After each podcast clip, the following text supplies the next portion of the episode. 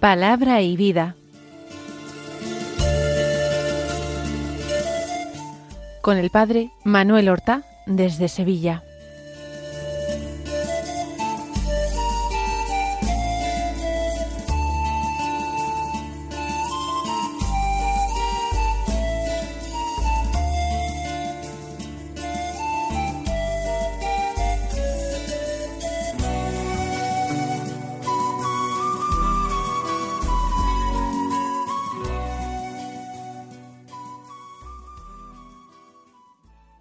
En el nombre del Padre y del Hijo y del Espíritu Santo.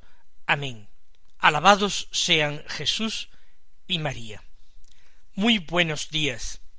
Mis queridos hermanos, comenzamos en este momento una nueva emisión del programa Palabra y Vida en las ondas de la radio de la Virgen de Radio María. Estamos en Cuaresma, Estamos en la primera semana de Cuaresma y es viernes, el día más penitencial de la semana, un viernes 23 de febrero. Este día la Iglesia celebra la memoria de un santo antiguo. Es un padre de la Iglesia, uno de estos santos cuya doctrina y vida en los primeros siglos de la historia de la Iglesia fueron ejemplares.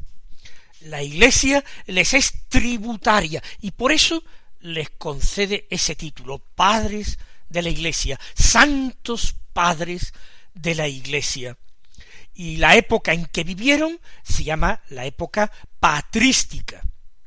Y sus escritos son el objeto de estudio de la patrística, una disciplina teológica que estudia los escritos de estos autores antiguos, que son los que comenzaron a elaborar la doctrina de la Iglesia a partir de los datos revelados por Jesucristo, por los apóstoles, ellos reflexionaron, aplicaron, entendieron como nadie la doctrina de Cristo y de los apóstoles, las entendieron como nadie, no ya sólo porque fueran muy inteligentes, muy sabios en lo humano, sino porque fueron muy santos, almas abiertas a Dios.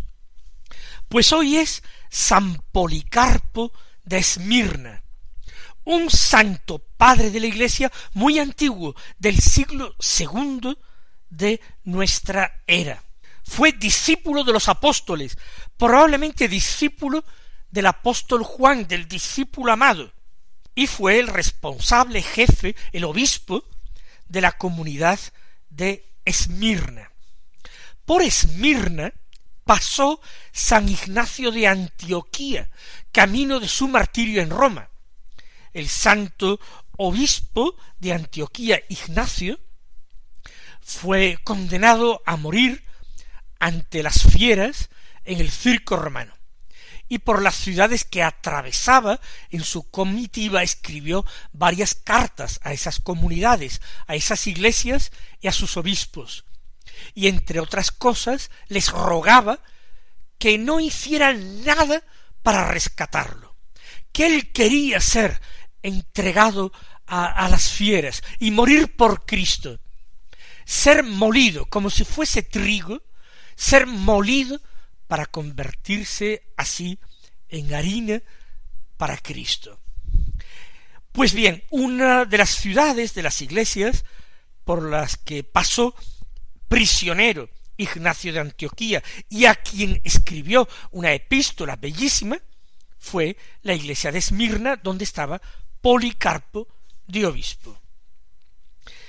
Este Policarpo viajó en una ocasión desde el Asia Menor hasta Roma para entrevistarse con el obispo de Roma, el Papa Aniceto.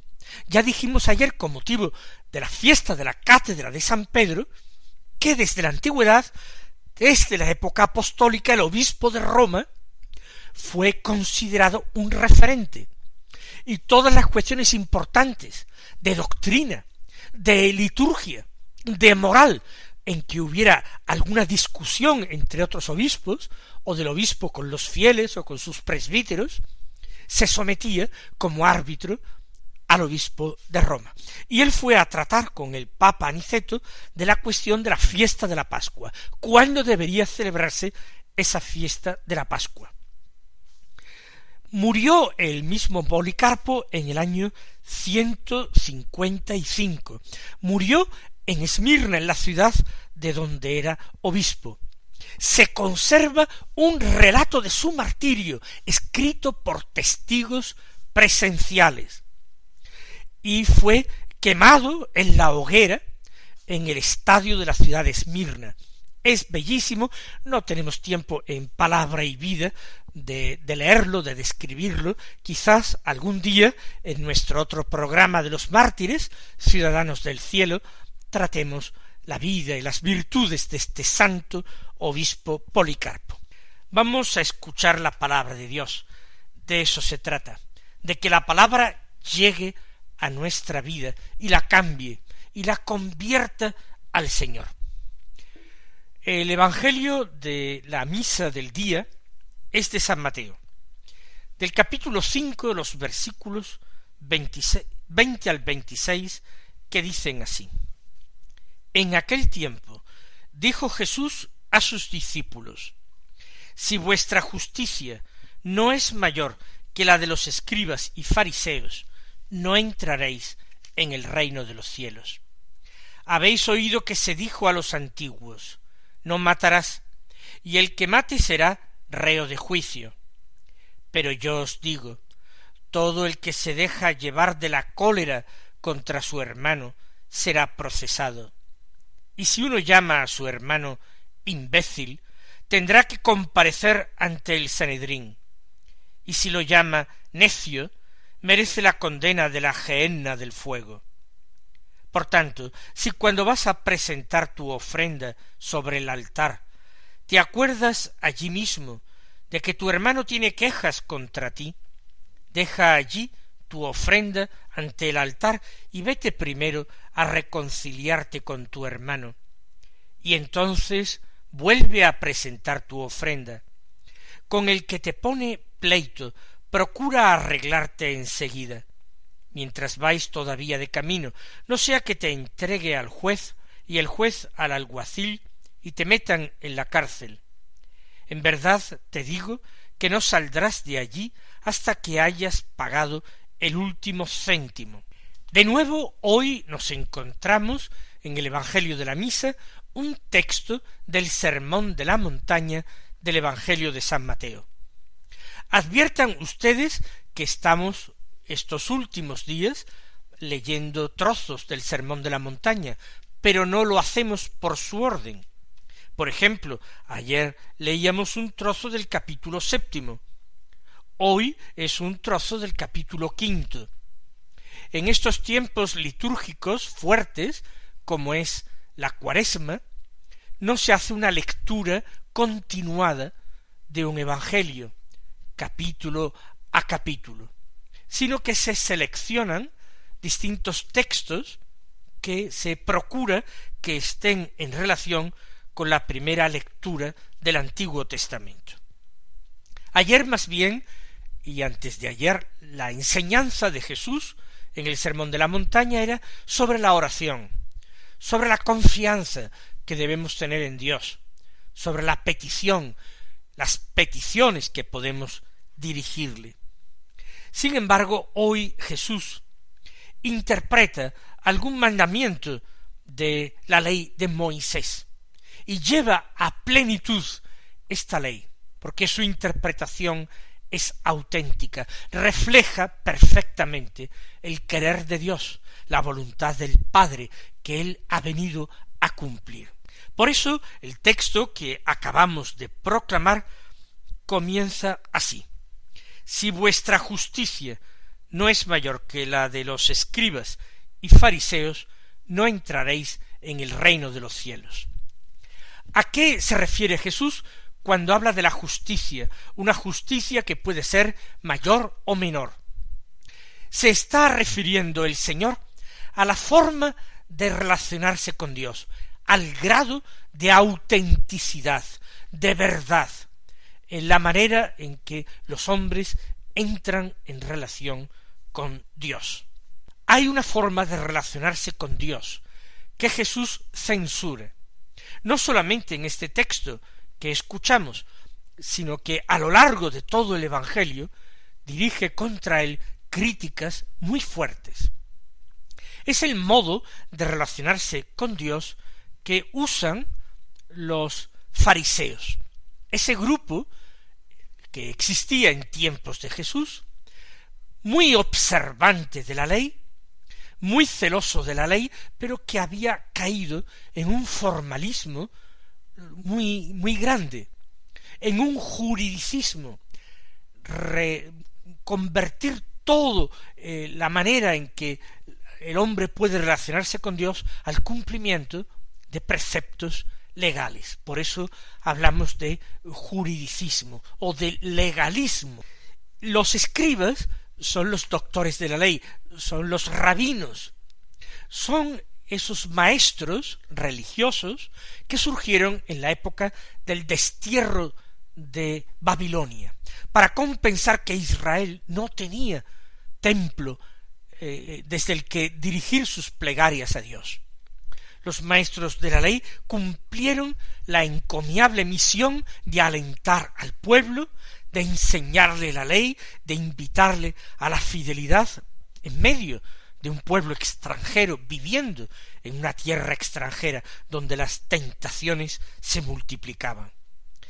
Pero en tiempos de Jesús la casi totalidad de los doctores de la ley, de los escribas, era del bando del partido fariseo. Por tanto, la interpretación que hacían de la ley, esa ley que presentaban al pueblo y a que exigían su cumplimiento, se había quedado reducida a un montón de preceptos humanos, porque muchas veces la ley se terminaba sustituyendo por las interpretaciones que de ella hacían. Si vuestra justicia, si vuestra forma de relacionaros con Dios, con el Padre, no es mayor que la de los escribas y fariseos, no es mejor que la de ellos, si vuestro grado de sinceridad y amor y confianza para con Dios no es mayor que el grado de sinceridad y confianza y amor de los escribas y fariseos para con Dios, entonces no entraréis en el reino de los cielos. Seréis incapaces de entrar en ese círculo de amigos de Dios. Ese es el reino de los cielos. Los que viven con Dios, los que entienden su corazón paternal, los que buscan su mayor gloria, los que buscan que su nombre sea santificado, sin este deseo, sin este propósito, sin esta actitud, no es posible entrar en ese ámbito que es el reino.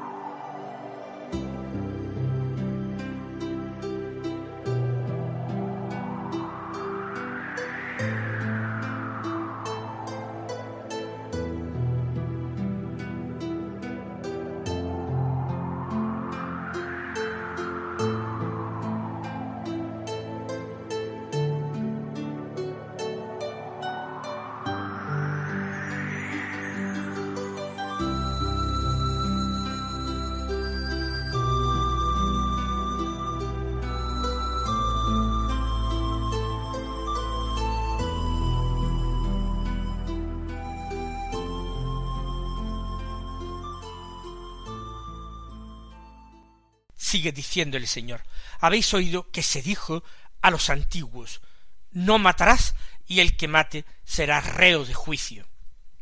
Efectivamente, los antiguos son los antepasados de Israel, son aquellos que vivieron en el desierto, que salieron de Egipto guiados por Moisés, que acamparon al pie del Sinaí y recibieron esa ley escrita en tablas de piedra. Se dijo a los antiguos no matarás. Era un precepto de Dios que ponía un veto a quitar la vida humana. La vida humana no se puede quitar. No matarás. El que mate será reo de juicio. Esto era una norma muy sensata, muy prudente y muy justa, pero de cualquier forma insuficiente en ese ámbito, en esa forma de relacionarse con Dios que nosotros llamamos el reino. Por eso Jesús lleva a plenitud esta norma, le da su interpretación auténtica, revela el corazón de Dios y dice, pero yo os digo, Jesús asume una autoridad no igual a la de Moisés, no, sino superior a la de Moisés. Moisés no pudo desentrañar de esa manera en que lo hace Jesús la ley de Moisés. Pero Jesús es el que ha bajado del cielo, el que estaba junto al Padre desde la creación del mundo. Él, por tanto, puede entender lo que el Padre ha querido, ha deseado, cuando impuso este mandamiento no matarás. Jesús dice todo el que se deja llevar de la cólera, de la ira contra su hermano, será procesado. Dios detesta la ira del hombre, que a veces se enciende como fuego y devora a su prójimo, y le hace daño, o si no le hace daño hasta matarlo, puede herirlo, perjudicarlo, aunque sólo sea no de una forma física, material, sino espiritual, con un daño moral. Una ira que lleva al otro a empequeñecerse, una ira que deja al otro temblando de miedo ante las amenazas de que es objeto, una ira que hace que el otro se sienta profundamente humillado, sin fuerzas para defenderse o protegerse de ella, el que se deja llevar por la cólera, la cólera es un sentimiento que a veces se, enciende en uno, pero Dios nos ha dado, por una parte, razón para entenderlo, voluntad para controlarnos, y nos ha dado un corazón capaz de amor y capaz de docilidad y obediencia para con el Señor nuestro Dios. El que se deja llevar por la cólera será procesado, aunque no haya causado la muerte. Y si uno llama a su hermano imbécil, tendrá que comparecer ante el Sanedrín. Ante el Sanedrín comparecían los casos más graves, eh, distintos crímenes, para cualquier delito de poca importancia no se comparecía ante el Sanedrín, que era como un senado de Israel en el que participaban los doctores de la ley junto con los sumos sacerdotes que lo presidían y con los ancianos del pueblo. Pues quien insulta a su hermano, llamándolo imbécil, deberá comparecer, fíjese si esto es grave, ante el Sanedrín. Y si lo llama necio, dice Jesús, merece la condena de la gehenna del fuego. La gehenna del fuego es una imagen del infierno. Gehenna era un pequeño valle a las afueras de Jerusalén, cerca de una de sus puertas, y era un vertedero de basuras.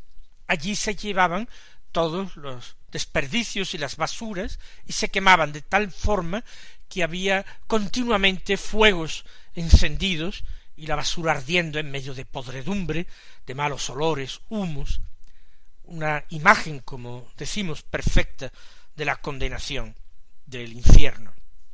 Pues Jesús dice que si alguien insulta a su hermano y lo llama necio, merece esa condena. Tal gravedad Jesús atribuye a la falta de amor y al insulto al hermano. Por tanto, continúa enseñando el Señor, si cuando vas a presentar tu ofrenda sobre el altar, te acuerdas allí mismo de que tu hermano tiene quejas contra ti, deja allí tu ofrenda ante el altar y vete primero a reconciliarte con tu hermano y entonces vuelve a presentar tu ofrenda. Se trata de las ofrendas que se realizan en el templo. Estamos hablando de los sacrificios de la antigua alianza que se ofrecían regularmente en el templo de Jerusalén. Y Jesús quiere devolver al culto su primitiva pureza. El culto trata de rendir homenaje a Dios, reconocer su majestad, su bondad, su misericordia, su poder, reconocerlo como creador y señor, reconocerlo como liberador del pueblo de Israel, el Dios cercano, y esto, que es lo que pretende el sacrificio, sería totalmente mentiroso si el hombre incumple el mayor deseo del corazón de Dios, que es que el hombre ame a su prójimo. Cuando se tiene el corazón lleno de rencor, cuando otros tienen quejas contra mí y yo podría solucionar y acabar con estas quejas, no es momento de ofrecer sacrificios a Dios.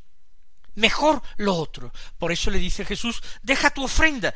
No que la ofrenda esté mal, pero primero reconcíliate con tu hermano. Pídele perdón, o dale tu perdón, o atiende su queja, o concede lo que te pide. Después vuelve y presenta tu ofrenda. Entonces tu ofrenda será agradable a Dios. Entonces sí, tu ofrenda será expresión de tu homenaje, de amor, de respeto y de obediencia a tu Dios. Sigue enseñando el Señor con el que te pone pleito procura arreglarte enseguida mientras vais todavía de camino no sea que te entregue al juez, el juez al alguacil y te metan en la cárcel.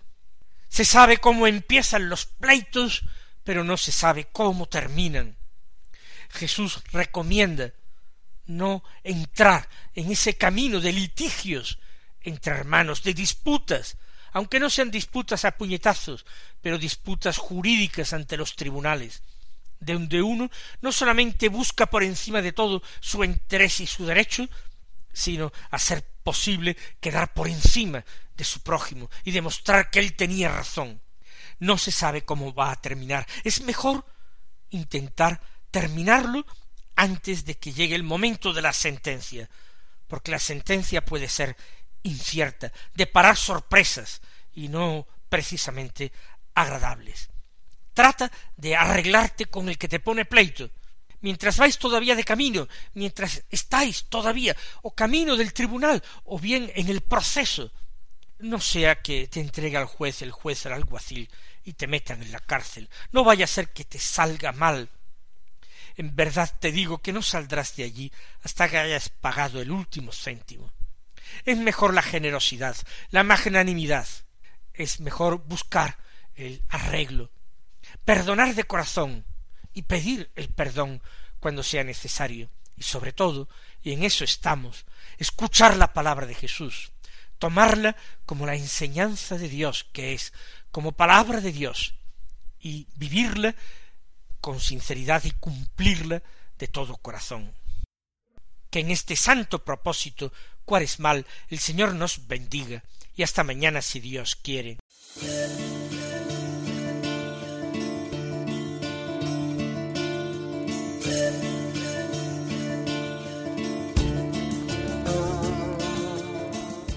Han escuchado en Radio María Palabra y Vida, un programa que dirige el Padre Manuel Horta.